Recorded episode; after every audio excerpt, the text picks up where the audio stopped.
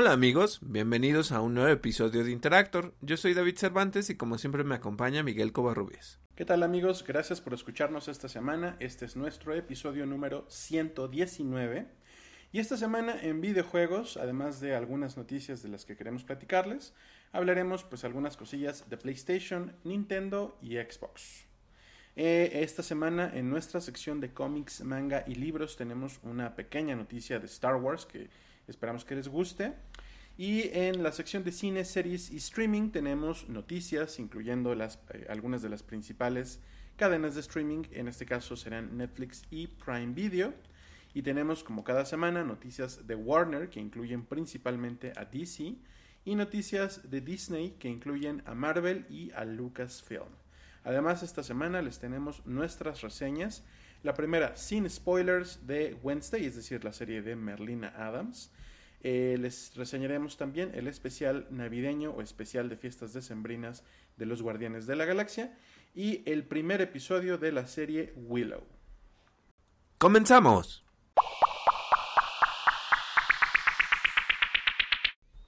Vámonos de lleno con noticias de videojuegos. La primera que les tenemos es que se anunció eh, pues un título de Starship Troopers. Quizá ustedes recuerden esta película de los años 90 eh, se llamaba, me parece que Invasión aquí en América Latina, pero bueno, Starship Troopers se ha convertido en toda una franquicia como eh, de, libros y me parece que hicieron películas animadas y alguna secuela live action, pero nada, que yo sepa, nada ha tenido como el éxito de la película original.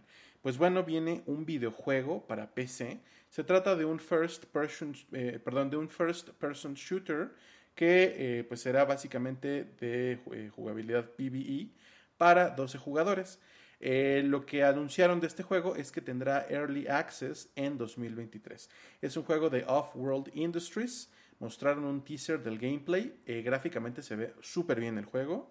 Eh, pero nada, todavía no hay ninguna fecha. Solamente sabemos que hasta el momento será un exclusivo de PC. Como dices, ¿no? Qué curioso que esté esta, esta franquicia de películas. O bueno, que es una película y que se amplió a través de otros medios. Eh, era esta donde eran como unos patrulleros espaciales que combatían como con unos insectos, ¿no? Como con unos aliens. Eh, o sea, sí, me acuerdo de esto, que tenían como un casquito medio chistosón, como si fuera cabeza de Playmobil, ¿no?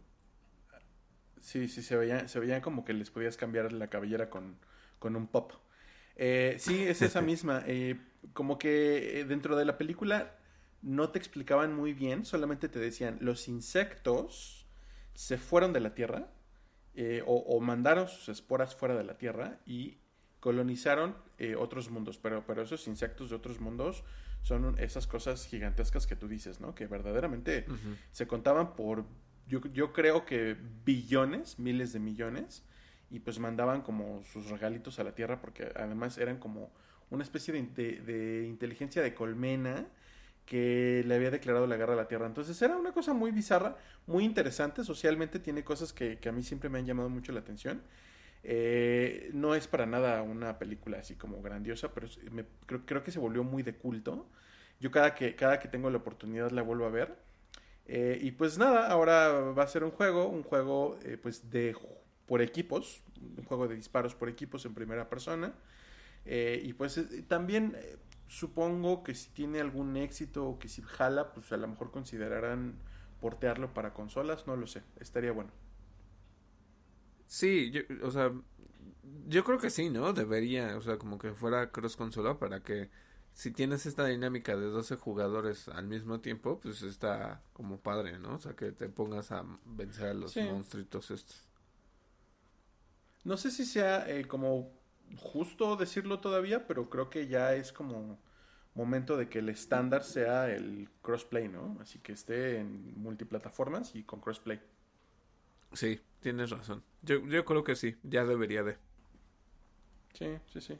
En fin, eh, vámonos con más noticias. Tenemos una que viene de PC Gamer y es que Kazunori Yamauchi, eh, creador de la serie Gran Turismo, mencionó recientemente la posibilidad de que la desarrolladora Polyphony Digital lleve esta saga de carreras a PC. Aquí estamos hablando un poco al contrario, ¿no? El de Starship Troopers se anuncia como un exclusivo de PC. en cambio, Gran Turismo es un exclusivo de PlayStation, pero a diferencia de otros exclusivos, eh, no se ha anunciado que vaya a llegar a PC. ¿Qué está diciendo Kazunori Yamauchi? Sí, sí, sí eh, consideramos que puede llegar a PC, pero solamente bajo ciertas condiciones. Si se desarrolla un port que cumpla con los estándares gráficos del juego.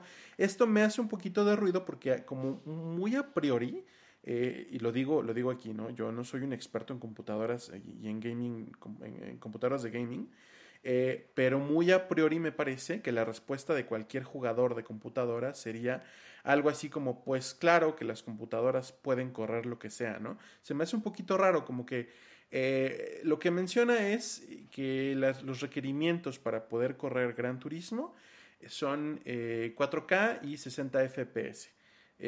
además en nativo, ¿no? no sé, no sé qué tan difícil es que una, PC gamer pues, pueda correr algo así, pero les digo, les repito, se me hace muy así apresuradamente que cualquier jugador de computadora que se precie de serlo, pues saldría con el, pues claro que se puede, ¿no? ¿O, qué, o qué dices tú, David? Mira, incluso yo que no soy jugador de PC, diría, pero pues es de lo que siempre están alardeando, ¿no? O sea, una computadora, una PC gamer siempre tiene las capacidades gráficas para, para correr un juego de ese tamaño. Entonces, eh, no, lo que puedo sospechar en este sentido es que quizá es una cuestión de, es un exclusivo de PlayStation, ¿no? Entonces, quizá sea por eso, más que la excusa, o sea, se me, se me hace una excusa tonta, pues. La verdad sí, la verdad sí, y, sabes, ojalá que eh, Yamauchi diga como cuánto costaría eh, hacer este port para que los jugadores de PC salgan y digan, con eso te armas una PC gamer. este, bueno, ¿qué les digo? Más noticias. CD Projekt Red eh, realizó recientemente una presentación para inversionistas esto como parte de su reporte financiero más reciente. Siempre, eh, cuando sacamos este tipo de noticias, yo siempre temo como sonar un poquito a noticiero financiero y, que suene de hueva, pero siempre viene con un twist, siempre viene con algo que nos interesa a los gamers.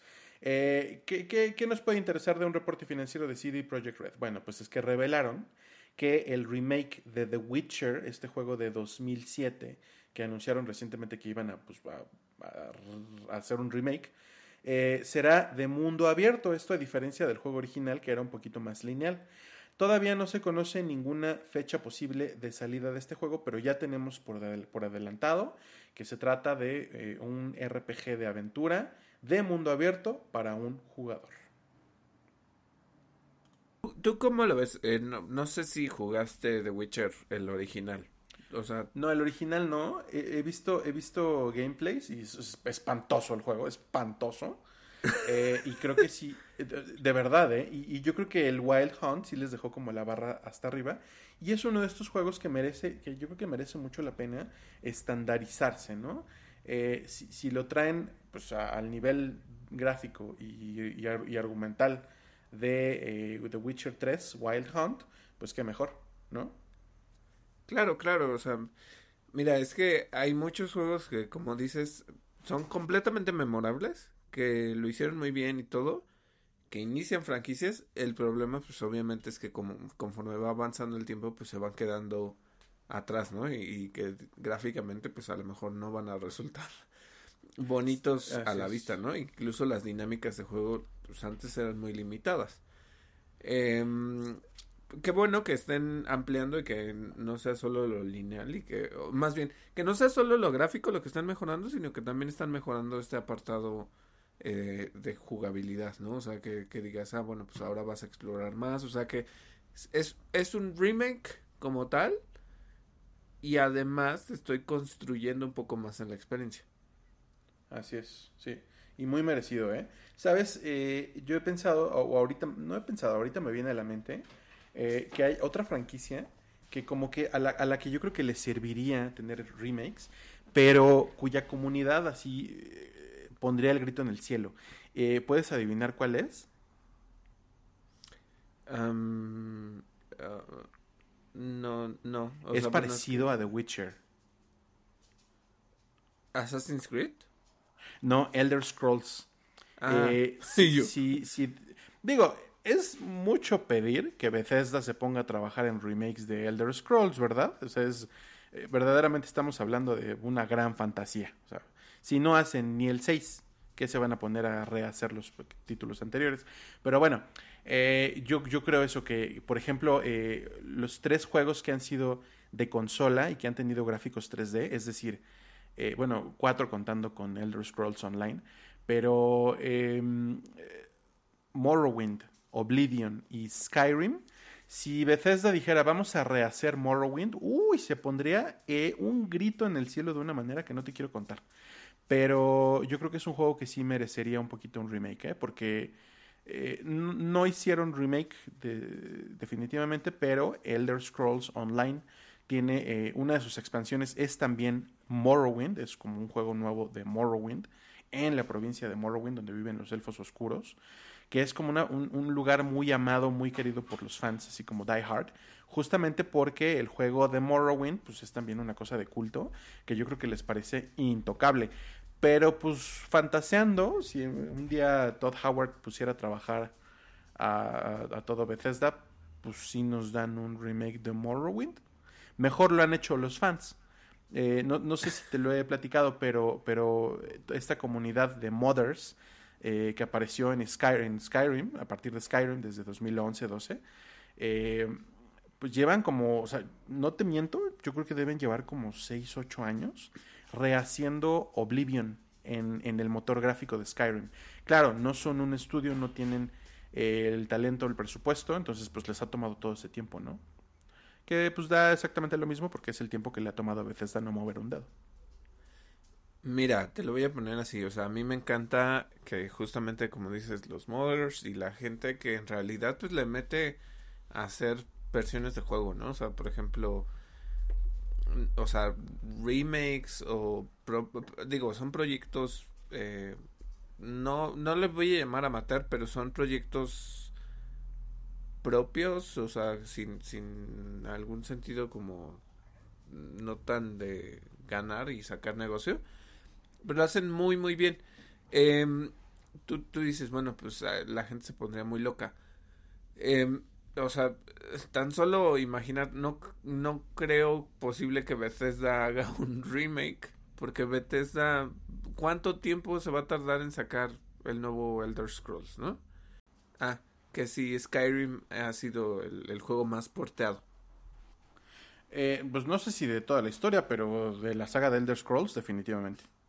Ajá, bueno, entonces eh, tienes todas estas cosas, ¿por qué no traer a la vida esto? Ahora, te lo pongo así porque yo no conozco absolutamente nada, o sea, aquí Miguel es nuestro experto de, de The Elder Scrolls. Em, tiene en realidad una historia, porque por ejemplo, te lo pongo así, o sea, sé que Demon Souls, sé que Elden Ring y todas esas cosas lo platicamos en nuestro episodio ante anterior sobre cómo eh, la, la, narrativa está tan dispersa a lo largo de tantísimas horas de juego y de tantas conexiones que luego pues ya ni te acuerdas de cuál es realmente la historia, ¿no? O sea, finalmente. Eh, eh, mira, sí, sí tiene. Sé que la dinámica de que. Ajá perdón, es una grandísima, grandísima, grandísima historia. Tiene un lore dolorosamente grande y dolorosamente complejo. Eh, los juegos no son necesariamente lineales, es decir, si juegas Skyrim y es 200 años después de Oblivion, juegas Oblivion y es, no me acuerdo, como 20 años después de Morrowind, una cosa así. Este, pero no estás jugando los mismos eventos. A veces juegas un poco con los mismos NPCs eh, te encuentras mucho de la historia de los juegos anteriores, porque a fin de cuentas es la historia de este mundo. Eh, existen los mismos dioses, los mismos demonios, los mismos planos de existencia, pero a diferencia, por ejemplo, de... Eh, ¿Cómo se llaman estos? Te iba a decir que Dragon's Dogma, pero no. ¿Cómo se llaman los de Inquisition? Dragon Age, a diferencia, a diferencia de los de Dragon Age, eh, donde me parece que cuando menos los últimos dos o tres títulos eh, han seguido como solamente a un grupo de personajes que varían un poquito y sale un nuevo héroe, pero es la misma época. Aquí no, aquí sí hay unos saltos más importantes. Eh, sí, sí lo tiene. Para responderte, sí, muy en corto, sí tiene una historia y es tremendamente grande y muy compleja. No, o sea, y, y qué bueno que nos explicas, ¿no? O sea, porque al final, por eso te decía, yo no conozco absolutamente nada de esta franquicia. Eh, lo que me pasaba y, como lo dices, o sea, tú dices, es dolorosa de entender y de, pues, de que está muy eh, esparcida a lo largo de diferentes horas de juego, ¿no? Em, pero luego, pues, puedes llegar como a cuestionar, así como de, en el caso específico de Elden Ring, como se los dije, es, es muy complicado seguirla y hay treinta mil cosas ahí regadas por el mapa que te pueden contar la historia, pero, o sea, como que tan accesible no es. En el caso justamente que ahorita dices de Morrowind y todas estas cosas, eh, o sea, la, molestia en sí, ¿cuál crees que sería? O sea, que es, el juego está tan bien hecho que no tienes por qué moverle un pelo, o eh, no está tan mal gráficamente como para que digas, uy, necesita un, un, un remake. Claro. O sea, ¿cuál sería esa barrera de por qué no cambiarlo? ¿Por qué no renovar este título? Porque las dinámicas de juego de Morrowind son una cosa que está como muy en el corazón de los jugadores. Son unas dinámicas complicadas, eh, muy como, yo diría que son como, pues muy añejas, como un poquito la verdad es que pasadas de, pues voy a decir de moda, ¿no? O sea, ya son anticuadas, son dinámicas anticuadas, pero que le gustan mucho a los jugadores. Y son muchos jugadores, yo creo, eh, de juegos como Calabozos y Dragones. Entonces, pues casi casi mientras más complicado mejor. Y una de las grandes críticas, la verdad es que es una actitud muy gatekeeper de parte de muchos eh, fans de esta saga, pero una de las grandes críticas es que con cada juego se ha simplificado más y más eh, pues la jugabilidad, valga la redundancia. Dicen que Skyrim no es ni la sombra de lo que era jugar Morrowind, aunque gráficamente Morrowind pues sea muy inferior a Skyrim, ¿no? Y ojo, aquí es una pregunta y tú cómo lo ves.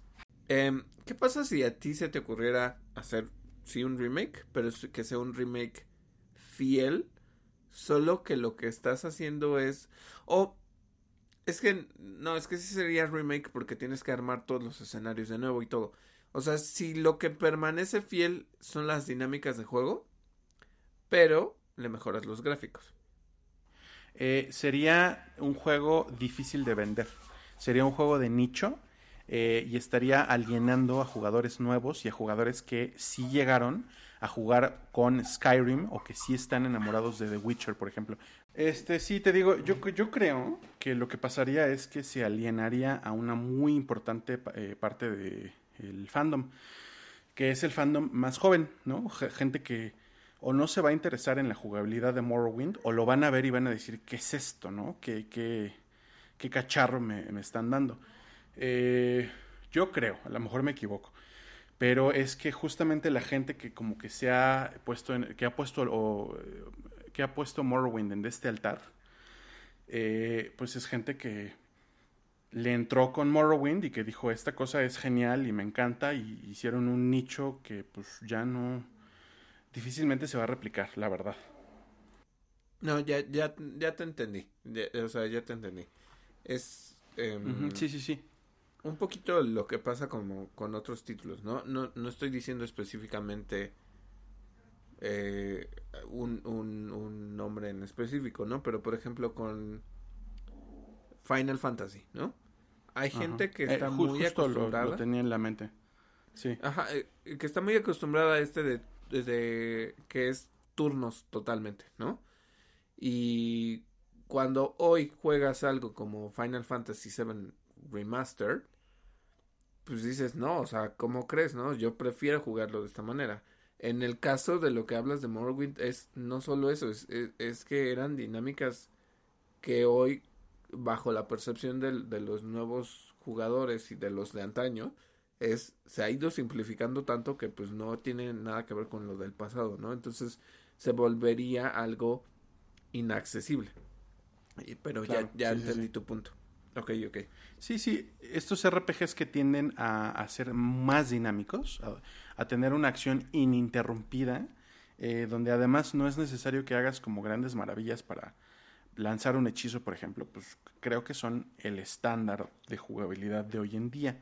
Eh, mucha gente de la vieja escuela podrá decir misa al respecto, pero pues ese es el estándar, ¿no? O sea, yo creo que regresar a dinámicas un poquito más complicadas, de que, eh, pero bueno, por otro lado, y, un poquito para cerrar el tema, está eh, Breath of the Wild. No es un RPG, pero tiene algunas cosas de, este tipo de juegos, como que se te rompan las armas, como que tengas que estar reparando y mejorando tus armaduras. O sea, esas cosas creo que son muy old school y encontraron una manera de hacerlo funcionar. Eh, pero otras cosas como la preparación de hechizos y que tómate o, que si usas el sprint se te acabe la estamina y no se recupere sola, y tengas que encontrar una poción o descansar o una cosa así, a mí se me hace que romperían así en, mal plan eh, las críticas, ¿no? O sea, le iría muy mal a un juego así. De acuerdo. Tenemos un par de noticias más antes de que empecemos a platicarles qué onda con PlayStation, Xbox y Nintendo. Una de estas noticias viene de Kotaku y es que Kentaro Tominaga, quien fue director de diseño del pase de expansión de Breath of the Wild, ahorita estábamos hablando de él, eh, se encuentra trabajando para el estudio Paper Games en un nuevo RPG titulado Infinity Nikki. Este juego eh, lo definen como un RPG de atuendos, es decir, es un RPG en el que la protagonista Nikki y otro, otro jugador, otro personaje que se llama Momo, eh, pues tendrán que ir recolectando atuendos, recolectando piezas de tela, eh, armando atuendos que les permitirán eh, pues cumplir con las misiones o con, los objetivos del juego. Me recuerda un poquito a Mickey's Magical, no me acuerdo, Adventure, una cosa así, donde de acuerdo con el trajecito que te pusieras, eran las habilidades que le dabas a Mickey.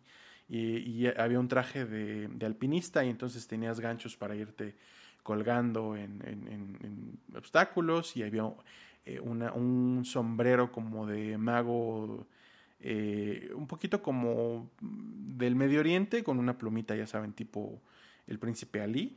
Y bueno, era, era el traje de mago con el que podías hacer los hechizos mágicos, etcétera, etcétera, etcétera. ¿no? Es un poquito este tipo de dinámica, pero traído eh, a un RPG de 2022. Es un juego, eh, pues, no, un juego en tercera persona. los gráficos se ven bonitos, es un poquito como no es que se parezca, pero va como en este son de eh, juegos como este, ¿cómo se llama este juego de Mihayo, el RPG que es para móviles y consolas y se me olvidó? Genshin Impact. Que es como de gracias, como es, este tipo de juegos como Genshin Impact que utilizan o que aprovechan esta estética eh, pues de la animación asiática, ¿no? Ya no voy a decir de la animación japonesa porque son juegos que también se desarrollan en China. Este, con Kentaro Tominaga, pues parece que sí es un juego japonés, pero bueno. Eh, viene Infinity Nikki, eh, y, bueno, de la mano de alguien que ya trabajó para Breath of the Wild. Mira, ahorita que mencionaste esto como de conseguir los atuendos que te permitan hacer cosas, suena curioso. O sea, no, no ubicaba yo ese juego de, de Mickey. Ahorita que dijiste juego de Mickey, yo pensé Epic Mickey, que donde justo para tenías como el pincel y luego jugabas con este otro personaje que es muy clásico de Disney, que ahorita no me acuerdo cómo se llama, que, que, tenía como orejitas de perro. Este. Ah, ahorita, ahorita vamos a mencionarlo. Ah, ok. bueno, aprovechando. Pero, pero, no sé, pensar como en esa dinámica, como de ese tipo de juegos donde te cambies el atuendo y eso te permite hacer cosas. Está interesante, ¿no? Pero no, no sé. Sí. Pensarlo. Sí, sí, sí, sí. Eh, sobre todo, yo, yo conozco a mucha gente. Ahorita estábamos hablando de Skyrim sin, sin, sin que volvamos a clavarnos en el tema, pero yo conozco mucha gente que eh, veía Skyrim y le brillaban los ojos porque decían, wow, un mundo abierto en el que puedo hacer lo que sea. Y no querían pelear. Querían cocinar, querían construir una casa, querían casarse, querían adoptar hijos, querían buscar a un perro que también pudieran adoptar. O sea, cosas así.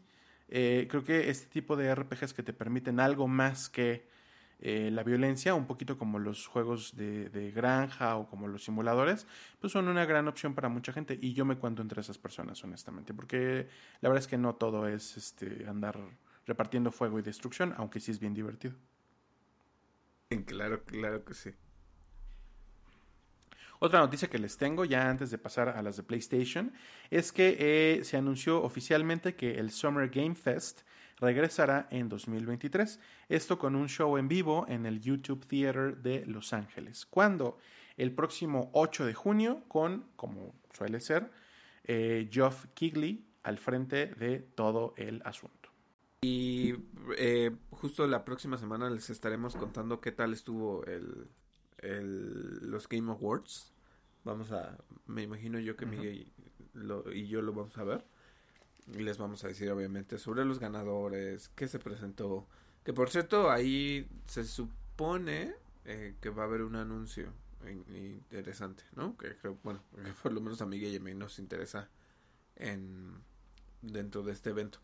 Em, ahora sí pasando a noticias de PlayStation, nada más decirles, ahorita voy a sumar como unas cosillas por ahí. Ahorita que estábamos hablando de remakes y todas estas cuestiones, ahorita se los cuento. Eh, primero hablando de eh, que llega eh, por descuentos de fin de año disponibles hasta el 21 de diciembre. Chéquense si ustedes pues, quieren comprarse cualquiera de estos títulos. tenemos Apsu, tenemos Alien Isolation The Collection para que lo compren. Esto ya viene como todo completo. tenemos Assassin's Creed, tenemos Arkham Knight de, de Batman Arkham Knight tenemos Battlefield, Bioshock, Call of Duty, Castlevania, Darksiders, Dead by Daylight, Diablo 3 Eternal Collection, Dishonored, Doom, Dragon Ball y Gotham Knights. Eh, no compren Gotham Knights. Perdónenme. Eh, eh, estos, estos títulos entre muchísimos otros, ¿eh? O sea, cuando les decimos que es Assassin's Creed, no es el primer juego. Es toda una colección de juegos de Assassin's Creed que tienen descuento. Es una lista enorme, tremenda. Si juegan PlayStation, vayan a ver. Solamente les pusimos como algunos eh, highlights de los, de los títulos que pues como que suenan importantes. Sí, sí, sí, sí. Em, ¿qué, ¿qué, te iba a decir? Eh, Perdónenme, ya sé que otra vez echándole mierda a, a Gotham Knights. Eh, he estado viendo como videos que dicen, no, pues es que no está tan aburrido, es que no, y es como de, mm, no sé cómo decírselos, o sea, de verdad lo jugué y todo. tanto se lo dije así a Miguel que fue de, es raro que yo borre un juego a menos de mi memoria de la consola a menos que de verdad no me vea nunca en la vida regresando a él. o sea, de verdad, que yo diga, no, esto no es lo que quiero, ¿no? Entonces, eh, es un juego que borré. De verdad es un juego que borré de la consola porque dije, no quiero regresar, no quiero terminarlo. O sea, de verdad el platino me vale un pepino. Y eso que me gusta conseguir los platinos, ¿no? Eh, y me gusta ser eh, coleccionista de trofeos y ser este completionista como tal, ¿no? Y no, lo abandoné. Entonces, yo no se los recomiendo. Y hablando de juegos muertos, así como esto, eh, Marvel's Avengers. Em, una noticia muy ridícula, por cierto, porque se les ocurrió sacar una expansión. ¿Recuerdan que les había yo hablado de que había como 30 personajes por llegar? Que, que además de los Vengadores que ya tenías y que si los Hawkeyes y que si la chingada. Bueno, pues de esos 30, uno de ellos es el Winter Soldier. Le inventaron como un poquito de historia de que pues eh, se había enamorado de Natasha y bla bla bla y que pues AIM lo utilizó y que esta mm, Mónica Rapacini y bla bla bla bla bla. Todas estas cosas que tienen que ver con la historia de Marvel's Avengers. Bueno, pues entonces ya llega con una historia adicional a Marvel's Avengers. Y yo de verdad digo, pues ya ríndanse porque ¿quién está jugando esta cosa? De verdad, ¿quién está jugando? Si de por sí me pregunto quién está jugando Gotham Knights, ahora me pregunto quién quiere jugar esta cosa. O sea, de verdad, aunque llegue el Winter Soldier. Para que tengan los mismos combos que todo tiene, la neta no. Pero bueno, continuando con eh, qué es lo que llega a PlayStation Plus de diciembre, eh, disponibles a partir del 6 para Premium, Extra y Essential.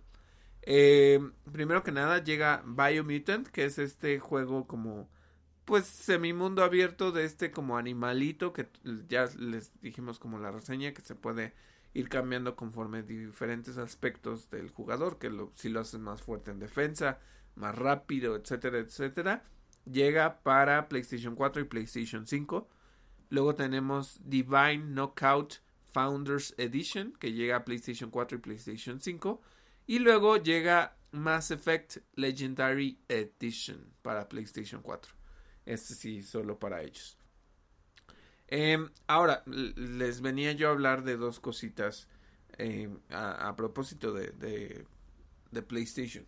La primera es que recuerden que la próxima semana sale Final Fantasy Crisis Core Reunion. Em, lo he estado checando, la neta es que sí me interesa porque es como tal un remake, por eso les decía que tenía una conexión con lo que estábamos hablando. Eh, Estoy interesado porque, de acuerdo con lo que pienso ahora de la franquicia que ya no es por turnos, creo que esto también lo, refrescaron en su jugabilidad y me interesa jugarlo. En cuanto lo tenga y en cuanto pueda jugarlo, les haré la reseña. Pero, y esta sí es promesa, eh, en el próximo episodio lo que sí les voy a contar específicamente es sobre eh, The Callisto Protocol. Sale este salió hoy Estoy esperando que me llegue, por cierto. Este, Amazon, no sé por qué confiaste en otra paquetería, pero no me ha llegado. Este, pero en cuanto lo tenga, le empezaré a jugarlo y les diré cuál es como toda esta experiencia.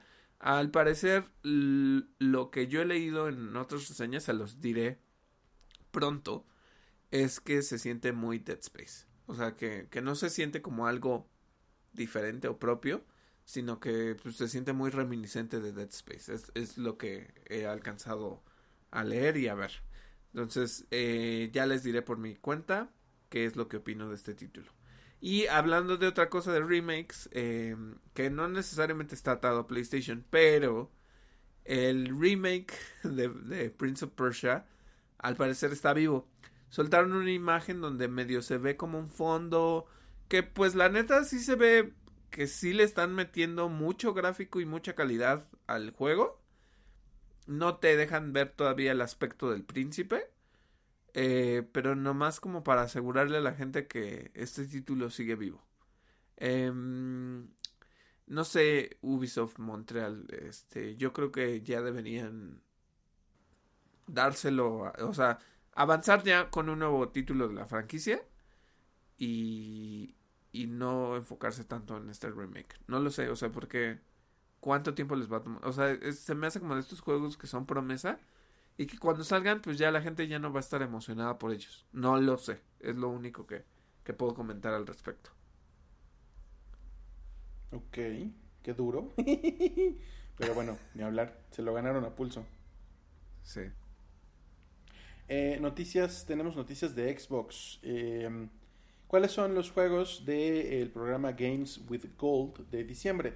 Recuerden, estos juegos están disponibles para suscriptores de Xbox Live Gold y Xbox Game Pass Ultimate. Son dos. Eh, de, desde el primero y hasta el 31 de diciembre está disponible Screens Cold Canyon. Y desde el 16 de diciembre y hasta el 15 de enero tendrán disponible Bladed Fury. Chequenlos, si les gusta, pruébenlos y platíquenos qué les han parecido.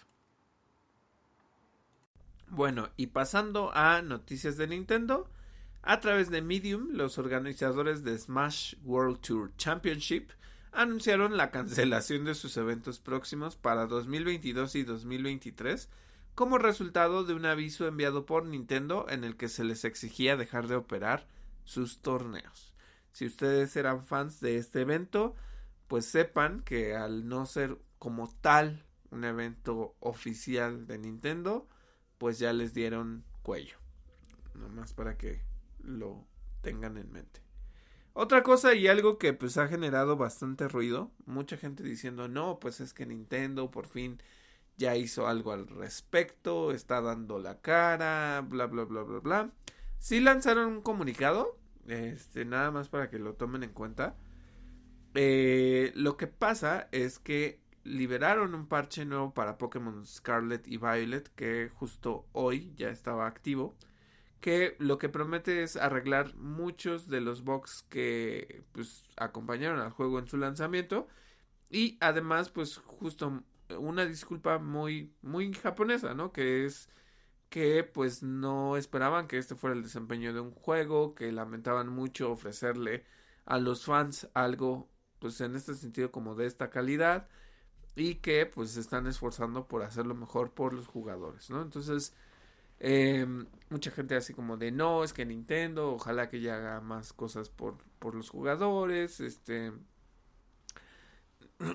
Sinceramente, como siempre, y como lo dijo Miguel la, la semana pasada, muchas de las responsabilidades de Game Freak como compañía, no, no de los desarrolladores como tal, sino como compañía, que pues quizá no les está poniendo esos estándares. Y la otra, pues como se los dije, pues eh, eh, hoy es muy raro que los juegos salgan sin parches, ¿no? Pero pues este juego sí salió muy dañado, o sea, me dio mucha risa el meme de, de que Cyberpunk 2077 es el que le daba la bienvenida a Scarlet y Violet, ¿no? O sea, era como, uy, o sea, ya que te comparen con, con Cyberpunk, pues bueno, o sea, a diferencia de Cyberpunk, Scarlet y Violet no era injugable. Solo estaba muy raro y tenía los bugs más chistosos que puedes encontrar, pero no era injugable. Aunado a lo que comentamos de que es un juego pues como que mediocre, ¿no? Claro, claro, claro, claro, también. Sí. Lágrimas, lágrimas de cocodrilo japonés de los de los eh, de, de, la gente que viene a disculparse con él. Por favor, perdónenos por entregar un juego que es tan mediocre. Pues pónganse las pilas, queridos. Pues sí. Y bueno, la última noticia antes de que pasemos a nuestra sección de cómics, manga y libros es que se presentó un nuevo tráiler de la película de Mario con Jack Black eh, como Bowser. Y obviamente pues aquí saben eh, Shigeru Miyamoto eh, Shigeru Miyamoto habló del rediseño de Donkey Kong que eh, pues sí como que mucha gente que es hiper mega fan sí dijo no es que la apariencia eh, está rara no bueno pues lo que aclara eh, Miyamoto es que dice que está muy centrada en recordar eh, el videojuego original en el que tanto Mario como Donkey Kong hicieron su primera aparición. Justamente donde Mario todavía no tenía nombre y se llamaba Jump, Jumperman. Entonces, pues para que ubiquen, ¿no? Incluso en el mismo juego, si ustedes lo ubican, hay una referencia porque hay como unas vigas naranjas. Y esas vigas naranjas era donde pues justo Donkey Kong tenía a una, este, voy a decir a, la, a una princesa porque no sé específicamente si era Peach y pues Jumperman no, iba subiendo. No me acuerdo, no me acuerdo cómo se llama. Eh. No, no, no, es Daisy, no me acuerdo cómo se llama, pero es la novia de Mario. Ah. Eh, bueno. Y no, no, no me acuerdo. Luego les confirmamos el dato, pero por eso les sí, decía. Sí. Entonces. Invéntense este... un nombre italiano de los años 80 y ese es. y bueno, igual y nos estamos adelantando un poquito sobre el tráiler de la película de Mario. ¿Qué te pareció, Miguel? Eh, mucha gente está hablando de la voz de An Anya Taylor Joy. De. Yo sigo sin gustarme la voz de Chris Pratt. Sigue sin Ay, gustarme. sí, no. eh, pero, pero a nadie. No, la verdad es que sí me he encontrado con gente que como que le quiere dar el beneficio de la duda. Pero no, no tiene alma. La, el Mario de Chris Pratt no tiene alma. Es, es, una abominación. Eh, eh, Luigi se escucha como chistosito, pero sigue como sin darle completamente. Eh, sí, Anya Taylor Joy yo creo que va a ser la, la, otra estrella de la película, junto con Jack Black. Eh, a Donkey Kong no se le ha asignado que yo sepa una voz, aunque quizás sí la tiene, no estoy seguro. Y eh, me gustó, me gustó el tráiler. Este sale Mario pilotando un carrito que es pues, como de Mario Kart, hasta se sube a la eh, al Rainbow ¿cómo se llama Rainbow Rainbow Road, Road creo ajá. Eh, entonces pues bueno referencias a, a, Mario Kart. Dicen por ahí que este enfrentamiento que va a tener con Donkey Kong pues es como referencial a, a Smash Bros. Puede ser quién sabe. Este nada o sea es de esas películas que sí voy a ir a ver que sí se ven bonitas pero que de, de plano o sea voy a tener que torcer la boca cada vez que hable no y, En especial si la veo, si la veo en inglés, porque ay, que, que Chris Pratt. Y sí, sí tengo muchas ganas de escuchar a, Jack Black. Este era lo que te iba a decir. Es que, es que la, la voz de Jack Black está bien. Eh, mucha gente está diciendo, incluso están cambiando como el estereotipo sobre Peach. Eh, a mí siempre me va a gustar eh, este meme de, de Peach. Ya sé, o sea, yo luego mis referencias son memes, discúlpenme. Me gusta mucho este meme de Peach donde la está secuestrando Bowser y Mario va a rescatarla, ¿no? Y, le dice, no, le dice, o sea, como que la, como que se presenta como que Peach es esta damisela en, aprietos y le dice, ¿te has puesto a pensar que yo soy la regente de un reino y que lo que no quiero es un conflicto armado? Por eso me estoy dejando secuestrar o algo así. Y me da mucha risa porque esta pitch del, del tráiler, pues sí es muy, ¿sabes? Como muy, o sea, la ves con su arma, porque incluso trae un arma, la ves este con pantalones, o sea, que, que para mí pues sí se me hace como lógico porque Peach, la, de las únicas veces en las que se cambia en realidad es para los juegos de golf, los juegos de fútbol y para tenis, ¿no? Este, no sé específicamente, es que ahorita no me acuerdo si para mm, eh, Mario Kart tiene un traje específico. Según yo no. Mm, no sé si te acuerdas, Miguel. Porque eh, como para... Que sí, como que sí, ¿eh? Un jumper. ¿Sí? Puede ser, ¿eh? Y, pero donde no se cambia es para Smash. En Smash trae su vestidito rosa, ¿no? y en los demás títulos, en, Luigi's Mansion también trae su, su vestido rosa. Este, se me hace padre que le estén dando como esta actitud y sobre todo porque tiene la voz de Anya Taylor Joy, ¿no? O sea, como que sí le da por ahí. Eh, Chris Pratt intenta hacer un Wahoo de, de Mario, como que, eh, eh, como dice Miguel, es completamente referencial a los juegos de Mario. Es como decir que, pues es como el Ready Player One de, Mario, ¿no? O sea, se van a meter a las cuestiones de Mario Kart. Ves, por lo que se entiende, la, en la película, eh, tanto Mario como Luigi son plomeros que vienen de Donkey... Eh, ¿Cómo se llama esta ciudad donde está Pauline? Eh, ay, New, Donk City. New Donk City. Eh, donde está la alcaldesa Pauline y, y, la alcaldesa Pauline sale en una de las imágenes. Y pues justo que como que Peach pone a practicar a Mario en como en un set que parece muy de Nintendo World de, de los parques de Universal donde pues el fueguito en lugar de que en realidad sea fueguito es una vara de plástico que está girando. O sea como que está saben como que me encanta solo odio a Chris Pratt. Es, lo único que tengo que decir. Sí no está solo eh, eh esto esto de, de, que no te guste Chris Pratt es, es un fenómeno mundial. Le han puesto la voz de Charles Martinet a, a muchas de sus eh, a, a, partes del tráiler en las que habla Mario porque sí verdaderamente es ¿Para qué necesitaban a una persona como Chris Pratt? Bueno, eh, hicieron ya un meme erótico. Eh, este momento en el que Bowser está, tiene a Luigi como, como atrapado con magia y, le pone una garra en el cuello y le dice estoy buscando a alguien como tú, una cosa así, ya se convirtió en el meme erótico del mes. Y qué bueno. ok.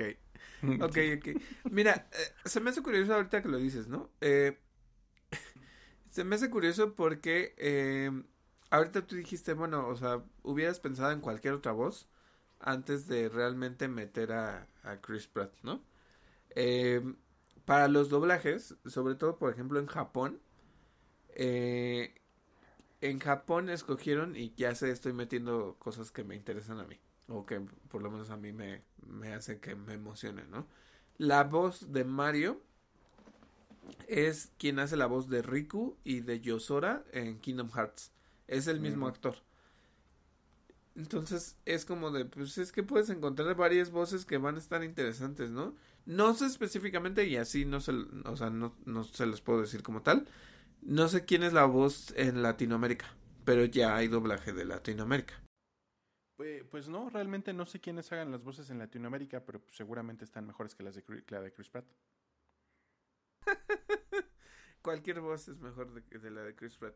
Se lo decía yo a, se lo decía a Miguel, perdóname, Miguel.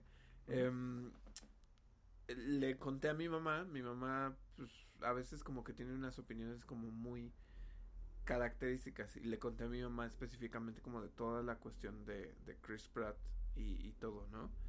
Eh, el otro día eh, me dijo, ay, ya no quiero ver este Jurassic World Dominion. Y le dije, ¿por qué? Y me dice, pues es que sale este tipo y me, ya me cae gordo. Después de que me contaste esto, ya me cae gordo. Eh, no me acuerdo qué otra cosa estábamos. Ah, eh, este, estábamos platicando y, y, este, ahorita les hago la reseña de Guardianes de la Galaxia. Y en algún punto como que le dije, ah, pues es que sale el de Jurassic Park, que no sé qué tanto.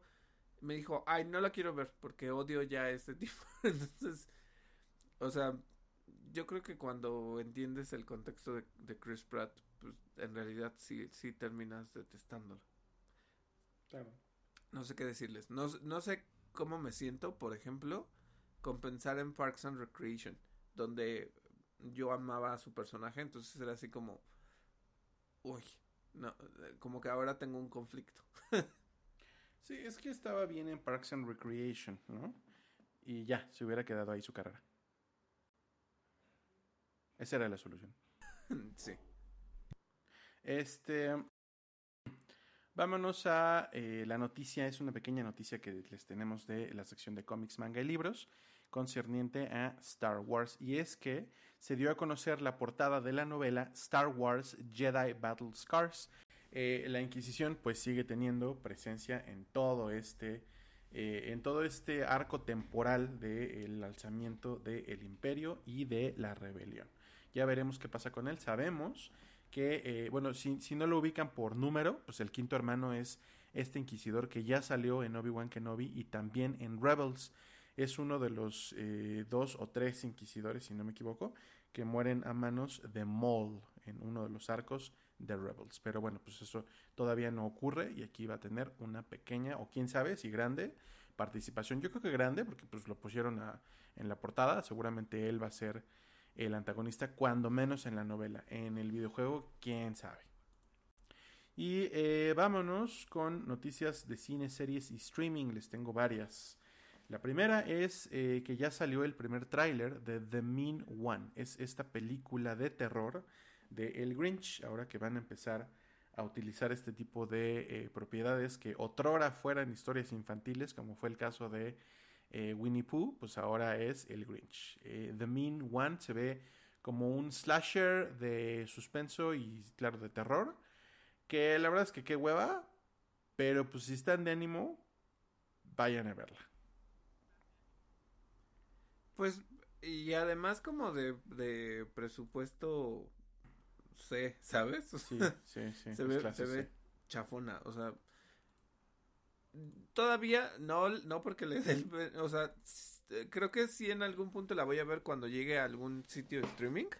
Quiero ver Winnie Pooh Blood and Honey, nomás por morbo. Este, pero creo que se ve un poquito mejor que esta, ¿no? Uh, sí, puede ser, quién sabe. Eh, les dije clase C, pero no es serie C. Clase C son las películas del Golden.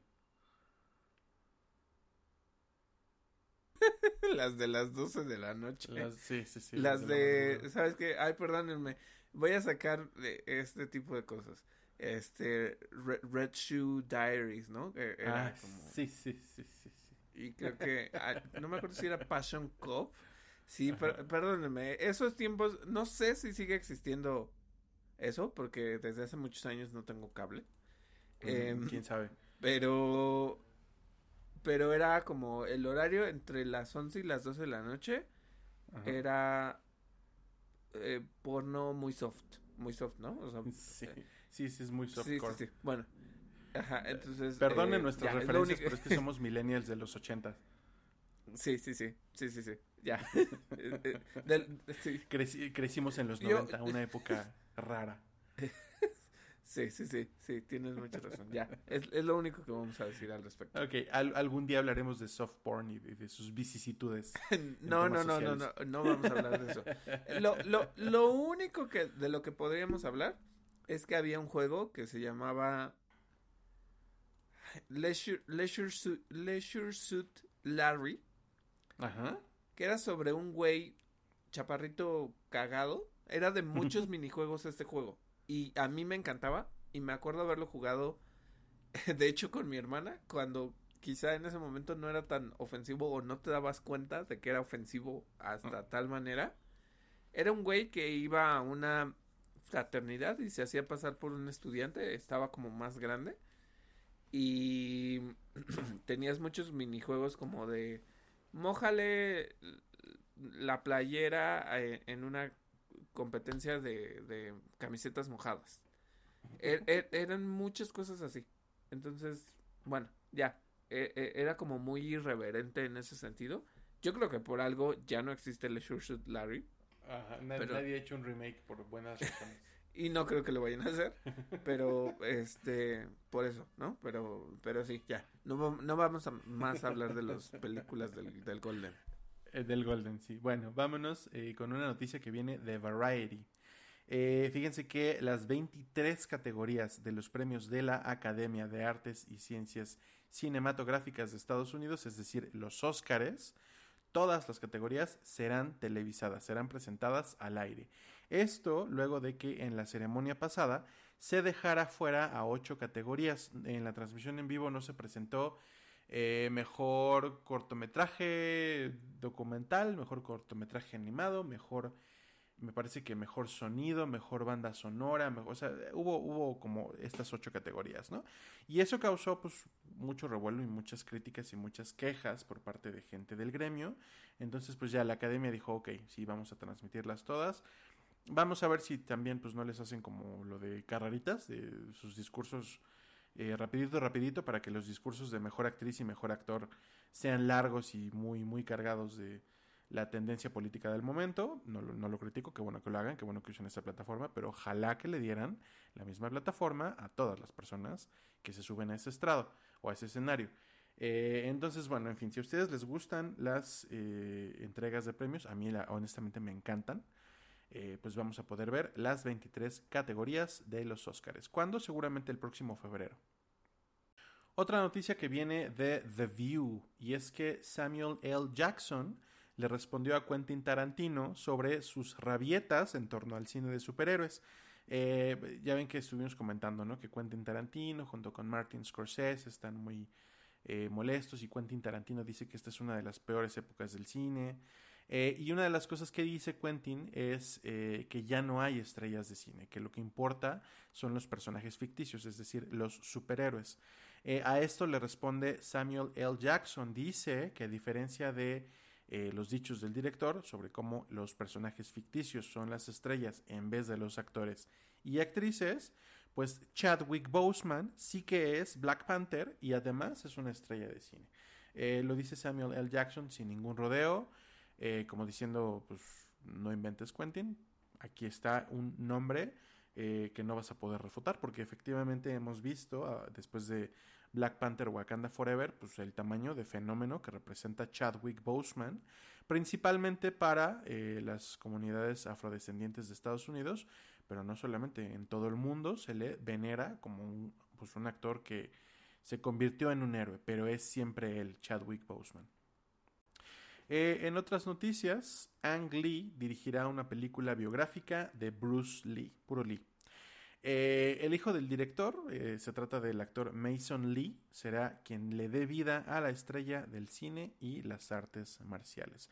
Esto pues en medio de una, pues yo, yo creo que una fiebre o un renacer de las biopics, de las películas biográficas, ¿no? Ya tenemos por allá anunciada una de Whitney Houston, Está la de Elton John, la de Freddie Mercury, la, eh, ahorita hay una serie de Miguel Bosé, estuvo la serie de Luis Miguel.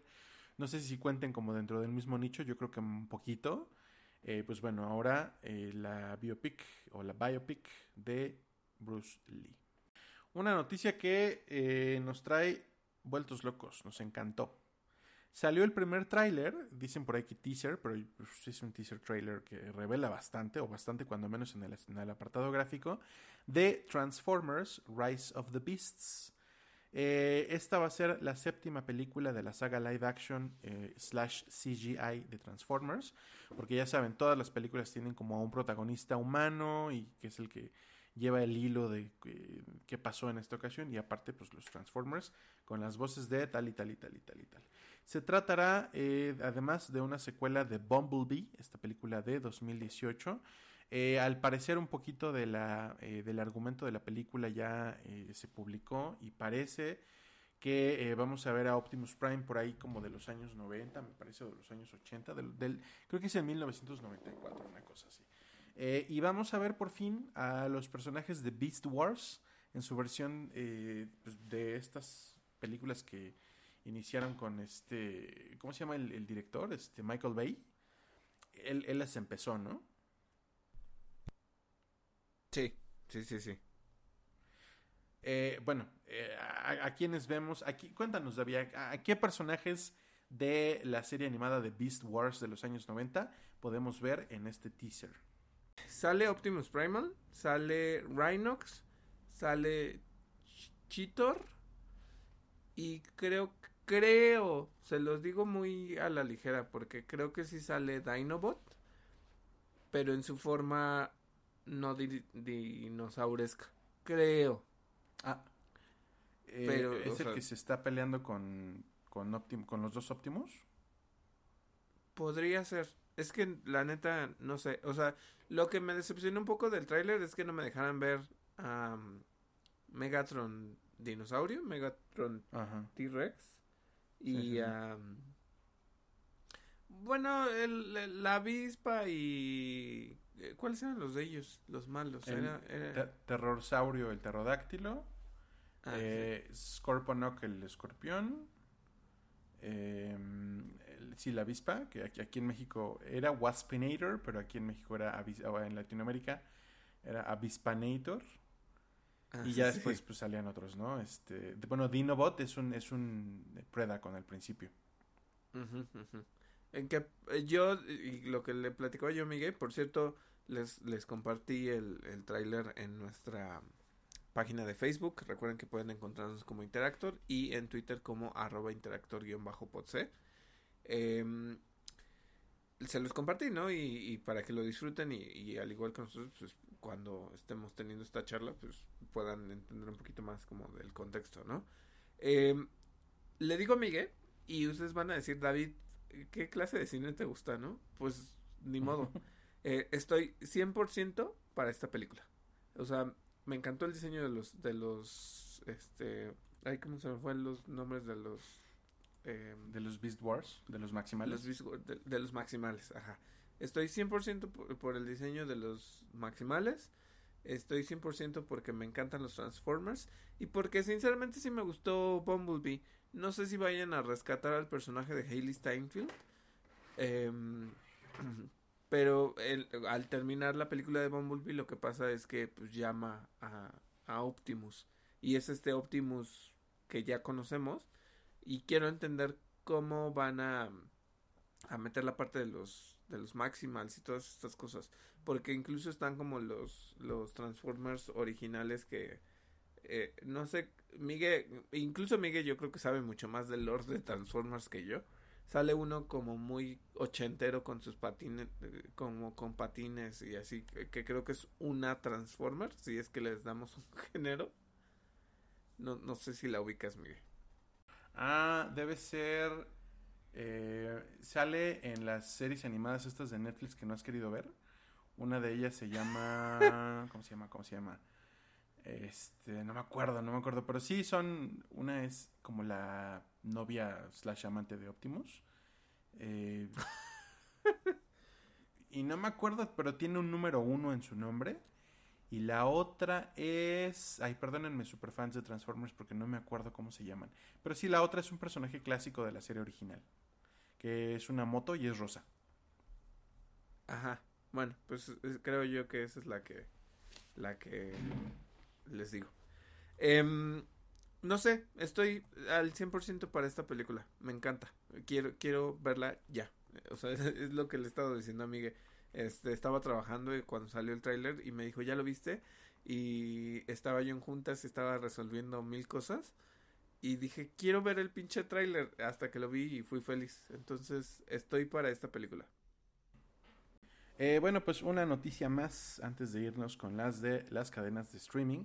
Y es que el actor Mark Strong, a quien quizá recuerden por su actuación en Kick Ass, eh, pues va a interpretar a el emperador en la precuela de Dune, en esta eh, titulada The Sisterhood.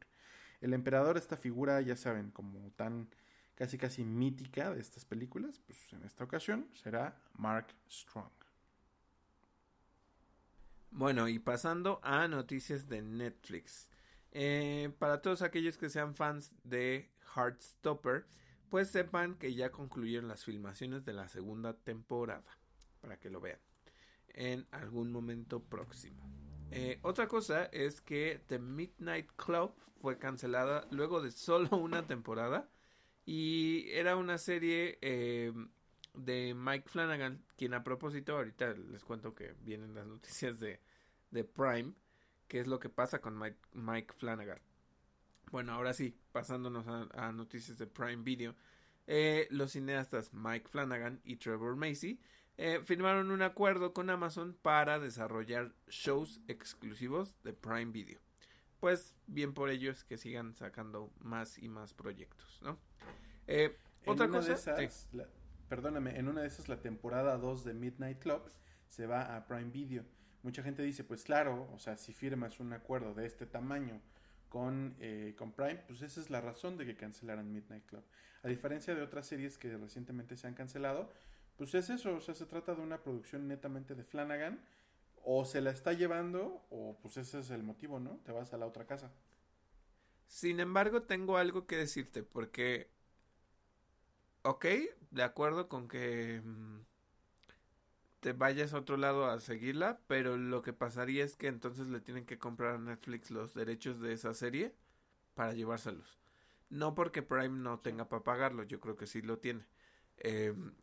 Pero sería un, asunto como lo que sucedió con, con Daredevil y con, con las series de Marvel cuando Disney se las llevó, ¿no? Sí, seguramente. Bueno, eh, otra noticia que tenemos, de acuerdo con el medio Deadline, es que hay un trato eh, que se está cocinando entre Amazon y DC para incluir eh, todo el contenido animado de la productora en Prime Video. Obviamente, pues miren, tómenlo como, como dice Miguel, con pinzas, porque finalmente, hasta que no se resuelva todo el asunto de, de HBO Max y de eh, Discovery, la compra de NBC Universal. Este, ahorita no se hagan como muchas ilusiones de que el contenido vaya y venga porque pues está como completo, ¿no? Em, eh, y, sin ahora otra cosa es que de, pauta, ¿no? Sí, o sea, como podrías adivinar que si se está haciendo este tipo de, de, de situaciones es porque quizá la plataforma de HBO Max muera o algo pase, ¿no? O sea, sí, sí, sí. Bueno, en fin. Otra noticia que tenemos eh, de Rings of Power recasteará a Adar, el, eh, ya que el actor Joseph Mole se despidió de la serie. En lugar de él, eh, el papel del padre de los orcos será interpretado por Sam eh, que pues si ustedes lo ubican, sale en Peaky Blinders. Bueno, otra noticia que tenemos es que Bernard Hill, quien interpretó al rey Theoden en Las Dos Torres y El Retorno del Rey, arremetió contra Rings of Power llamándola un emprendimiento lucrativo o, o sea, en inglés le puso a money making venture y dijo que no tiene intenciones de verla, lo que significa que ni siquiera ha visto la serie. Eh, ay, bueno, o sea, sé que son estos Estos viejitos cascarrabias, ¿verdad? Sí, sí, sí. O sea, yo digo, Señor, pues qué bueno que usted fue Theoden. Este, bien actuado, lo que quiera, pero pues, ¿qué, qué me importa si Theoden vio o no Rings of Power? No, no lo sé. No, y además, este eh, señor, o sea, me, viene usted a decir acaso que Peter Jackson no se forró de dinero cuando hizo la trilogía del Señor de los Anillos en la década del 2000. ¿Me viene usted a decir que usted no ganó una gran lana por hacer a Theoden? Y que sigue ganando por las, por las regalías. Pero déjate de eso, pues que también eh, Peter Jackson pues le siguió sacando con la del Hobbit, ¿no? O sea, ya sin mm, él, ¿no? Exactamente, sí. Sí, sorpresa, el cine se hace por dinero. Wow. Y bueno, la televisión. bueno. Eh, otra cosa eh, eh, de noticias de Prime es que Simon Pegg regresará para la cuarta temporada de The Voice como el papá de Hugh Campbell y también ya, ya castearon a, a la mamá. Em, ¿Les mentiría? Sí, les digo que, que, peso tiene la mamá, solo sé que pues el, algunas cosas han cambiado del, del cómic y todo, entonces si ustedes son fans como yo, pues de seguro estarán esperando nuevas noticias. Eh, da. Este, estarán esperando nueva información al respecto. Pero bueno, eh, ¿qué más tenemos, Miguel, del, del lado de Warner? Eh, pues es una noticia nada más. James Gunn, ya saben que recientemente fue anunciado como co-director o co-CEO de DC Studios para Warner pues eh, se ha puesto a responder preguntas de usuarios en Twitter, pues, es como bastante activo en sus redes, eh, sobre el futuro del DCU. Ya muchos medios han replicado esto como noticias, ¿no? Eh, ¿Qué asegura James Gunn? Que habrá conexión entre todos los medios que presentan producciones de DC. Esto es cine live action, TV o streaming, series animadas y hasta videojuegos. No sé cómo le van a hacer porque, por ejemplo, está el, el Tomorrowverse, ya hemos hablado del Tomorrowverse, eh, que es este nuevo universo animado que parte de lo que pues, anteriormente fue el universo animado de películas de DC, que terminó con eh, Apocalypse War. Este nuevo universo animado que es un poco contenido, aunque ya han pasado a otros universos y establecieron la existencia del multiverso, pues cómo le van a hacer para que esté conectado con The Batman. Eso se me hace como un misterio, ¿no? Eh, si la intención de James Gunn es que a partir de eh, que él tome el poder o a partir de que se emprenda su plan de 10 años, eh, ya todo esté conectado. Ah, bueno, pues será un proyecto tipo Star Wars. Y todo irá bien hasta que aparezca una figura como Dave Filoni que se empiece a orinar encima de, otras producciones. Eh, no sé, o sea, porque tú incluso estás mencionando que tiene que ver con la parte de animación y videojuegos. ¿Cómo metes lo que haga Rocksteady, no? ¿Cómo metes el universo de Arkham? ¿Cómo metes lo que suceda en, en The Suicide Squad?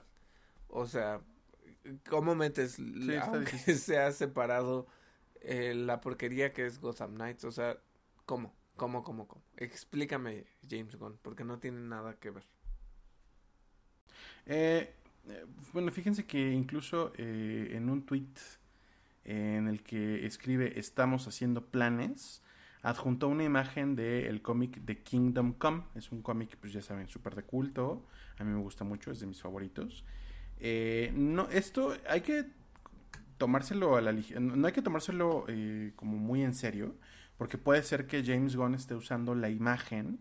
Es la imagen de Superman en la estación orbital de Linterna Verde, en esta mesa, pues, pues, color esmeralda, que está rodeado de varios superhéroes de su Liga de la Justicia en la realidad de Kingdom Come, cuando están justamente haciendo planes para cómo van a intervenir en las crisis del mundo.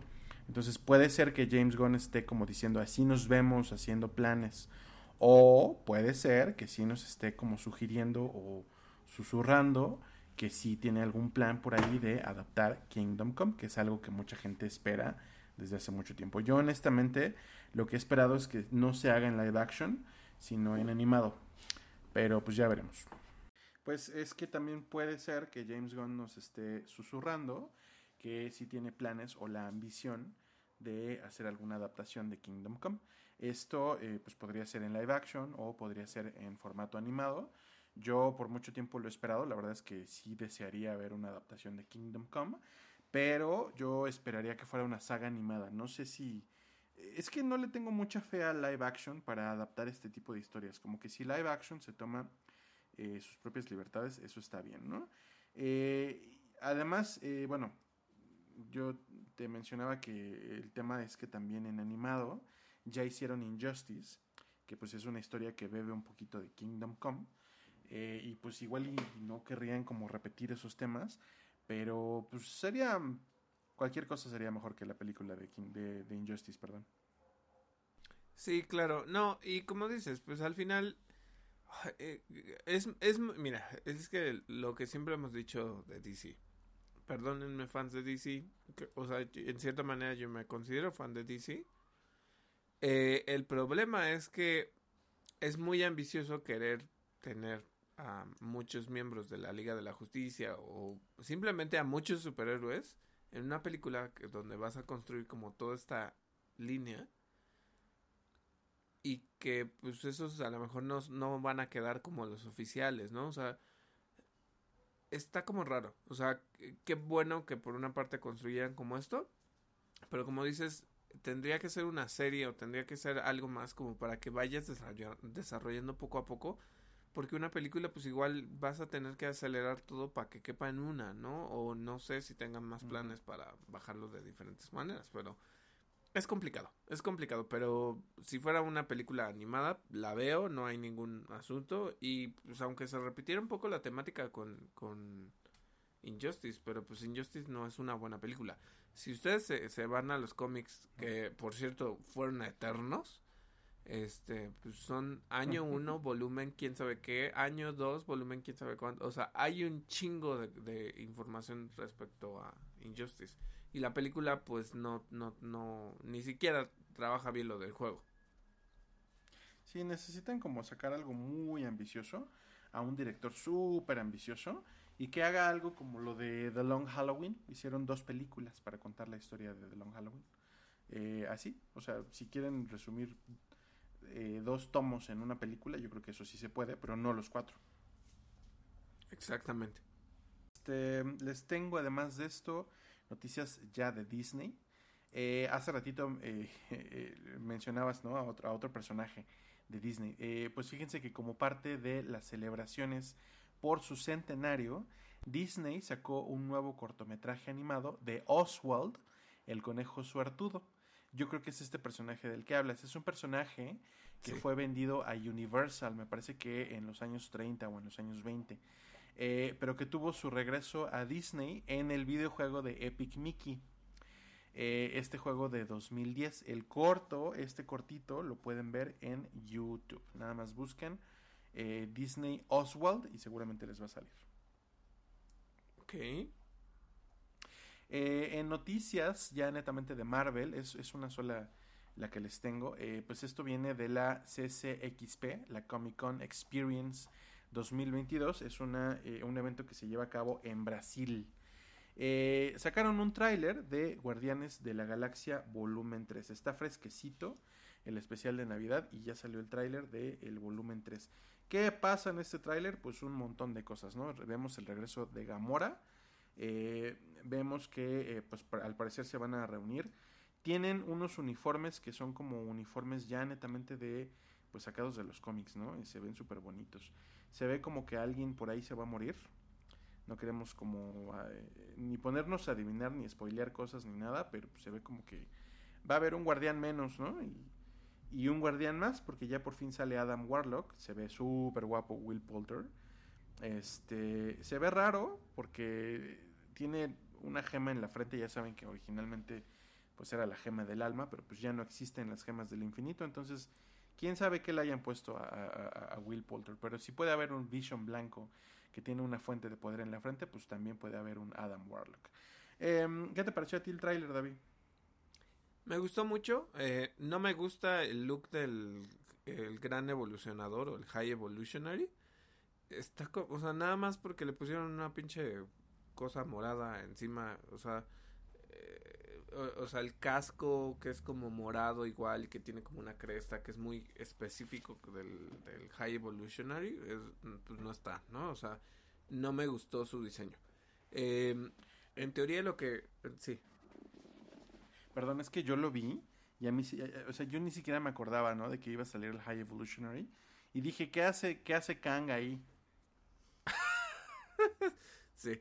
Este, por eso les digo, o sea, no, no, no tiene nada que ver con el actor ni nada, simplemente como que pues no hay una distinción exacta con, o sea, al hacerle un traje tan genérico, realmente pues no hay una distinción, ¿no? O sea, no sé, no sé de qué otra manera verlo. Eh, pero bueno, eh, ¿qué vemos? Eh, se supone y es que James Gunn dijo que eh, en, en, un comentario para una entrevista dijo que pues para el episodio de Navidad del cual ahorita les voy a hacer esta reseña em, le encantó, lo amó, lo disfrutó muchísimo y que pues el guion salió así en minutos y todo, ¿no? Pero respecto a la película, pues dice él que la sufrió bastante, em, eh, que pues le costó trabajo porque pues es el final de este roster de guardianes. Eh, ahorita Miguel dicen, bueno, no es por spoilearles ni por traerles como mal augurio. Eh, de acuerdo con lo que ha dicho Gon, eh, este roster va a cambiar. Por lo tanto, si no, no solo es vaticinar que va a morir uno, sino que probablemente muera más de uno o se retiren más de uno. Entonces que a lo mejor quede, eh, no sé, voy a, voy a inventar uno. Va a quedar Groot y Mantis, no sé. Este, hagan sus apuestas. El punto es que eh, se van a sumar nuevas personas, de, de, las cuales pues yo creo igual como dijo Miguel, que pues a lo mejor Adam Warlock se, se vuelve guardián junto con los que quedan, oh, ¿no? Oh. Entonces por ahí está como el asunto. Eh, obviamente, pues van a explotar Baby, Baby este, Rocket, porque pues, sale ahí hermoso bebé mapachito. Em, como que llegan a este mundo donde, pues les digo, el gran evolucionador ha experimentado con, con animales y con, con estas cosas. Entonces, pues vemos estos animales que son como más antropomórficos, o sea, que tienen cara de, anima eh, cara de animal, pero cuerpo como de persona. Este, pues como que toda la trama gira alrededor de, es la historia de, de Rocket, de cómo experimentaron con él, de qué ha sufrido y todas estas cuestiones. Creo que tiene que ver algo específicamente que ahorita lo voy a mencionar del especial de Guardianes. Y porque esto, ¿no? Eh, como dice Miguel, pues en algún punto se van a reencontrar con Gamora. Eh, y pues que ya tienen una dinámica mucho más familiar, que yo creo que tiene que ver específicamente con lo que sucede en el especial. Ahorita les cuento específicamente qué. Vámonos con noticias de Lucasfilm. Eh, la primera es que Industrial Light and Magic publicó vacantes para su nuevo estudio en Mumbai, en la India. Esto para trabajar en proyectos como The Acolyte, Ahsoka, Andor y las nuevas temporadas de The Mandalorian. Así que estaremos viendo eh, más material de Star Wars de la mano de Industrial Light and Magic Mumbai, también llamado Bombay, por cierto. Eh, hubo en la CCXP un panel de The Mandalorian. La temporada 3 ya tiene fecha de estreno. El primero de marzo podremos empezar a ver esta serie. Eh, y además de esto mostraron pues un nuevo tráiler durante la, la, convención pero este tráiler no se ha hecho público. Como creo que ya es un poco costumbre, muestran un material eh, exclusivo al público que asiste a estos eventos y ya hasta después como que lo sacan a la luz, ¿no? Eh, regalaron además eh, una pieza de arte conceptual a todos los asistentes. Este arte conceptual muestra a Mando y a Grogu junto al Casa N1, esta nave que pues ¿no? Que enchularon en la temporada pasada. Em, de hecho, fue en, el libro de Boba Fett. Eh, John Favreau asegura además que esta temporada será más grande que las anteriores y que incluirá batallas espaciales. Y eh, se menciona por ahí que pues veremos el regreso a Coruscant. ¿Qué te pareció a ti, David, todo esto? Em, se me hizo padre. Eh, justo lo que estaban diciendo es que, pues obviamente, por ejemplo, en el caso específico de, de esta Zoe Saldana con lo de Guardianas. Em, ella es muy conocida en Brasil y por lo tanto pues como que tiene esta relación muy cercana con los fans y pues dieron como todos estos anuncios, ¿no? Se me parece bien que que pues vengan y que den la fecha de The Mandalorian, ya la quiero ver.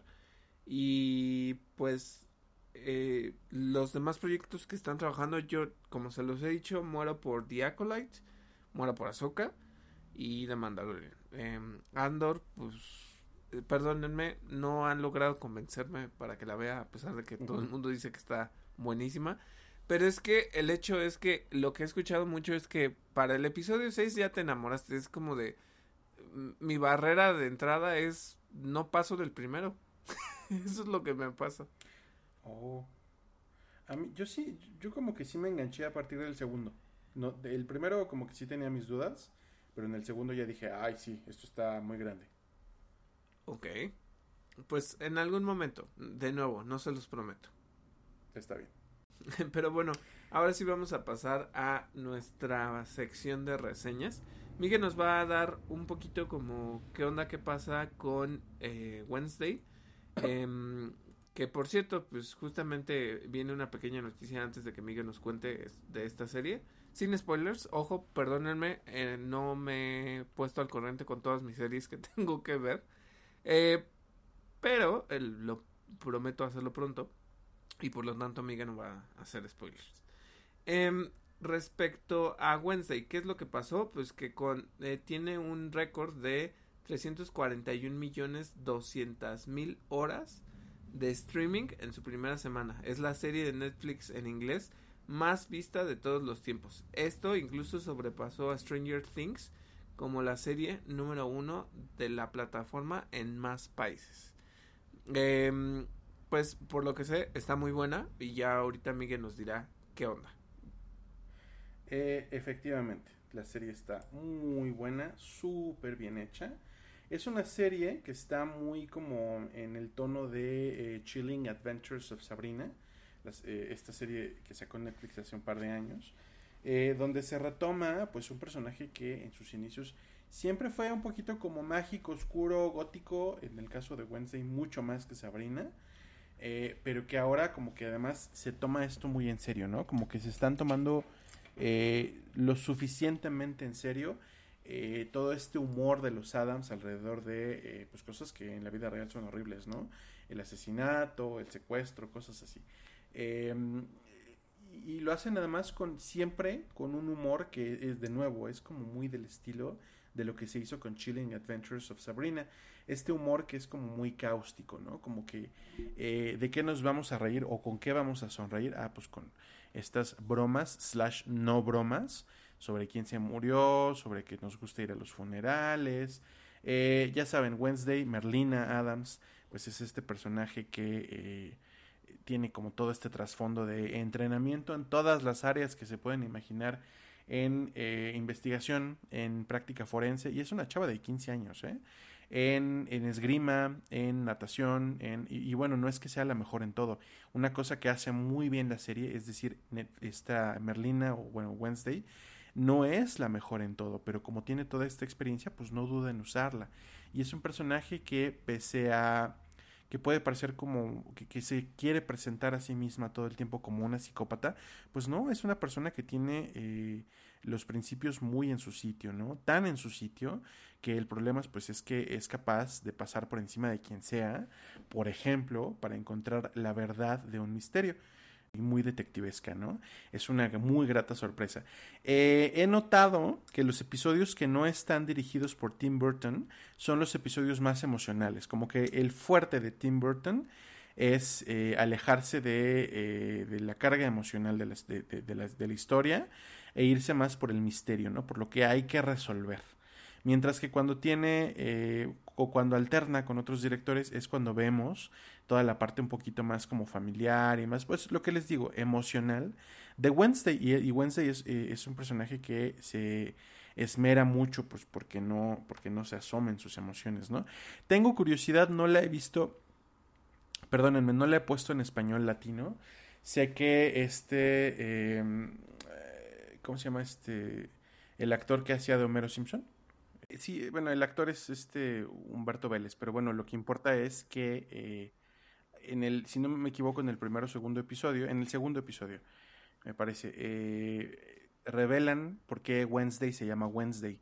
Entonces me intriga ver qué pusieron en español, qué dijeron de Merlina, porque tiene que haber un twist muy inteligente para que pueda corresponder con, o, parecerse cuando menos, a lo que dicen en inglés. Me gustó mucho. Eh, ¿Qué otra cosa les digo? El cast está perfecto. Eh, les voy a decir si es verdad que Raúl Julia lo hizo mejor. Eh, este, este Gómez Adams, este Homero Adams, es bueno, es bonito, es lindo, pero Raúl Julia era muchísimo más expresivo, eso es lo que tiene a su favor Raúl Julia. Pero en cambio, Catherine Zeta Jones me parece que está haciendo a una Morticia mucho más profunda, no voy a decir que mucho mejor, pero mucho más profunda de lo que nunca fue Angelica Houston. Porque sí, Angelica Houston es, grande, es grandiosa. Sí era una diosa la señora, sí estaba hecha para el papel, pero justamente las películas de los Locos Adams de los 90, pues están hechas con esta idea de la pura comedia, ¿no? De la pura farsa. Y aquí no, aquí sí es una farsa, pero eh, una farsa de misterio y, de intriga y, muy sentimental. Entonces vemos por primera vez, yo creo que en mucho tiempo, o quizá en toda la vida, a una morticia que se impone, una morticia que no está solamente para ser eh, este maniquí de perfección estética y, esta mujer como que se burla del sadismo, sino verdaderamente una figura poderosa y eso me encanta. Catherine Zeta Jones lo está haciendo perfecto. Lo que no me encanta es algo que Catherine Zeta Jones sigue arrastrando desde que hizo las películas del zorro y es que no sabe hablar español. Eh, este par de románticos, Gómez Adams y Morticia Adams, pues se la pasan hablándose en idiomas, ¿no? Y si no es el caramía y todo eso, pues también se dicen cosas en español. El español de Catherine Zeta Jones sigue dando asco, sigue siendo horrible. Pero fuera de eso, la verdad es que es otra diosa, es otro tipo eh, otro, un giro al personaje que la verdad es que es un respiro y le hacía muy, muy, mucha falta. El resto de personajes de la academia a la que va Merlina me gustan mucho. Me parece que hay muy buena cohesión entre los actores, muy buena cohesión incluso entre los personajes y la exploración del espectro de las emociones por parte de Wednesday, muy a su pesar y muy en contra de su voluntad, está súper bien manejado y súper bien planteado. Es una serie que les recomiendo completamente y espero que la puedas ver pronto, David. Es muy ligera y al mismo tiempo muy interesante. Esta sí, se, esta sí les prometo verla. En algún punto discutiremos esto como lo que dijo Miguel del nombre de Merlina y todas estas cuestiones. Eh, y me llamó mucho la atención tu, tu, tu reseña sin spoilers, o sea, como que me llama mucho verla, o sea, de verdad sí quiero verla. Eh, ya, ya lo haré pronto, eh, de verdad lo prometo. Este, tenemos otra reseña justo ahí y ahí sí, perdónenme, igual si me llaman sacrílego o, no. Eh, no he visto Willow, nunca he visto Willow, entonces no me voy a meter en esta reseña. Miguel, cuéntanos qué pasa con esta nueva entrada en, la, en la franquicia de Willow, porque de verdad pues, les, estaría, les estaría mintiendo si dijera que sé algo sobre la película.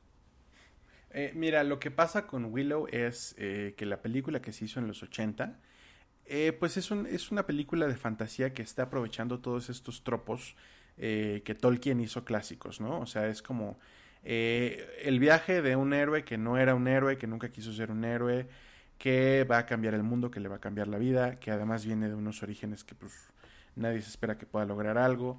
Willow es, en la película Willow es muy como un Frodo a su manera, porque obviamente no son exactamente lo mismo. Eh, hay un personaje que es más heroico, que es Matt Martigan, que es un poquito el Aragorn de la película, aunque no es para nada alguien noble, es más bien un Han Solo. Eh, pero pues él es el que tiene el trabajo de combatir a las fuerzas del mal físicamente, en lo que Willow hace la chamba importante, ¿no? La, que es salvar al mundo. Eh, continúa la serie, la serie el estreno de la serie se hizo con un capítulo doble. Yo solamente he visto el primero. Está muy bonita. Es lo que tiene, que está muy bonita. Está armada como con mucho amor. Eh, digo, es, es, Lucasfilm a fin de cuentas, ¿no? Eh, están dándole un giro a lo que han acostumbrado a hacer últimamente. Digo, van a sacar eh, Indiana Jones, pero pues principalmente han hecho Star Wars. Y aquí están haciendo de, de nuevo algo de fantasía épica estilo medieval eh, bueno, la serie tiene eh, o estrenó con un episodio, un episodio doble, perdón. Solamente he visto el primero.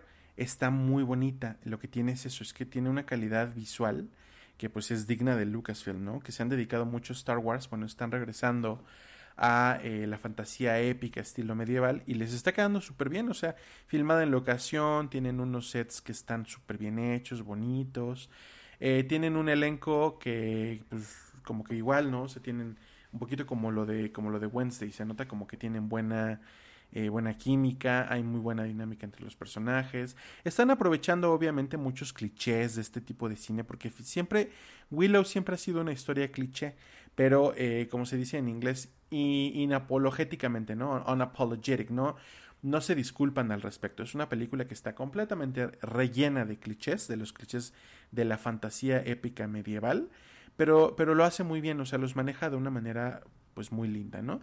Yo ya vi, eh, les digo, el primer episodio, al final del episodio es que sale Willow, que es Warwick Davis de nuevo, eh, y nos revela, ¿no? Que pues todos los clichés están, o sea, esto la verdad es que hace que la serie sea más o menos predecible, pero no por ello menos disfrutable, la verdad es que es una serie eh, que hasta ahorita pinta muy bonita, con una producción adecuada, no vamos a decir que es una producción eh, tremendísima. Honestamente, hay secuencias de pelea que son como de las series de China y Hércules de los 90, cosa que no es mala, pero tampoco es eh, pues acción estilo Avengers, Avengers Infinity War, ¿no? es una cosa como muy mesurada, muy práctica, muy de, de, coordinación y de, y de coreografía. Pero bueno, tiene su mérito y está eso. Lo que les puedo decir de Willow, la serie, es que está súper bonita. Bueno, y antes de que nos vayamos, justamente el análisis de lo que pasó con el especial de Navidad de Guardianes de la Galaxia. La verdad es que debo de decirles que es una pieza pues bastante bonita, bastante ingeniosa respecto al trabajo de James Gunn.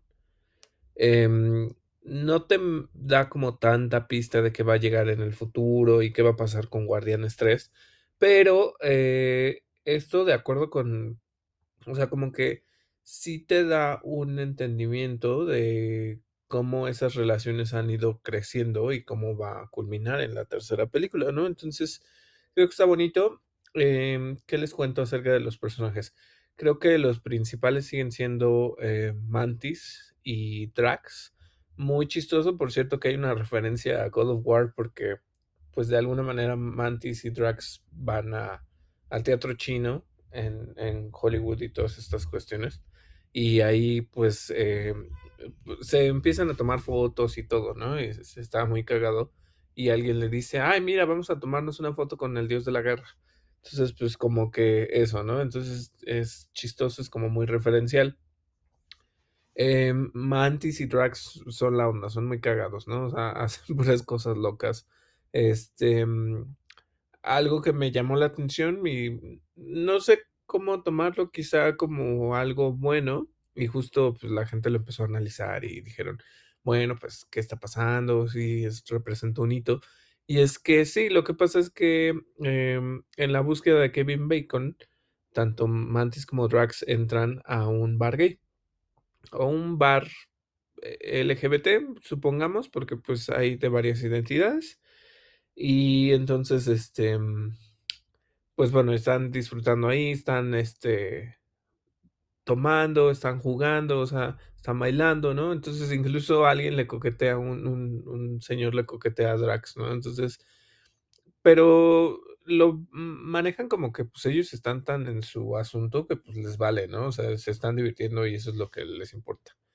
Eh, algo que sí creo que, pues, es que haz de cuenta que, eh, hablan mucho de de Footloose y de cómo Kevin Bacon, pues, era el gran, este eh, pues, saben como héroe, ¿no? Entonces, en este caso está como raro, porque al final lo que sucede es que, eh, pues Kevin Bacon está ahí, pero, pero no baila.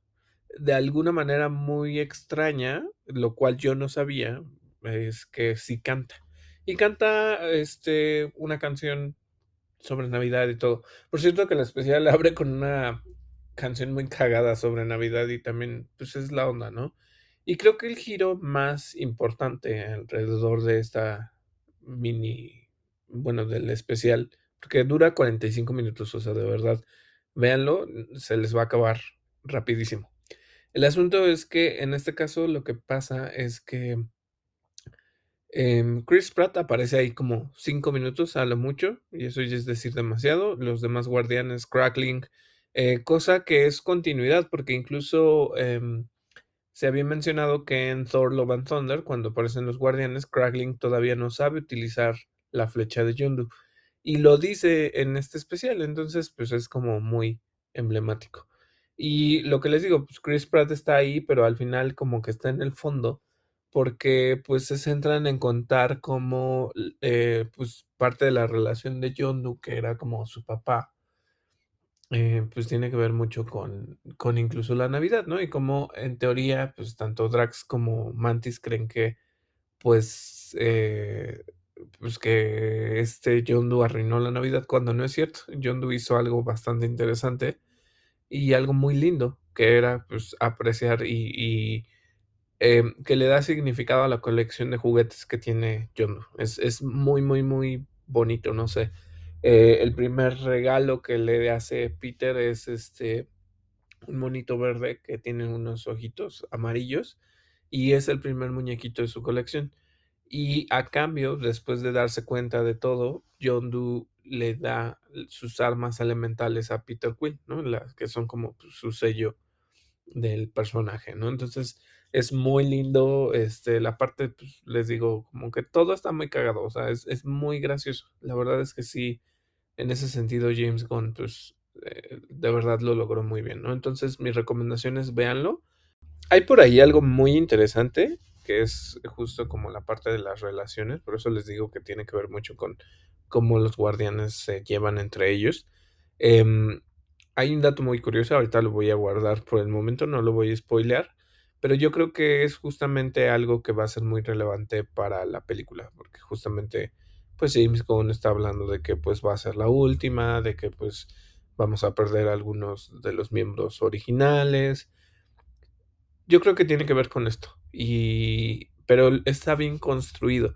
La forma en la que reaccionan los personajes a este eh, suceso es como, mm, no sé, se me hace como muy lindo, ¿no? Entonces, por eso les digo, chequenlo, disfrútenlo, porque la verdad es que se la van a pasar bien. Eh, un poquito de tiempo, pero pues se la van a pasar bien.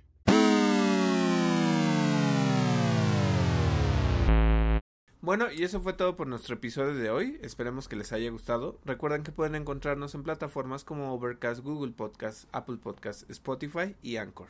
Yo soy David Cervantes. Y yo soy Miguel Covarrubias y esto fue Interactor.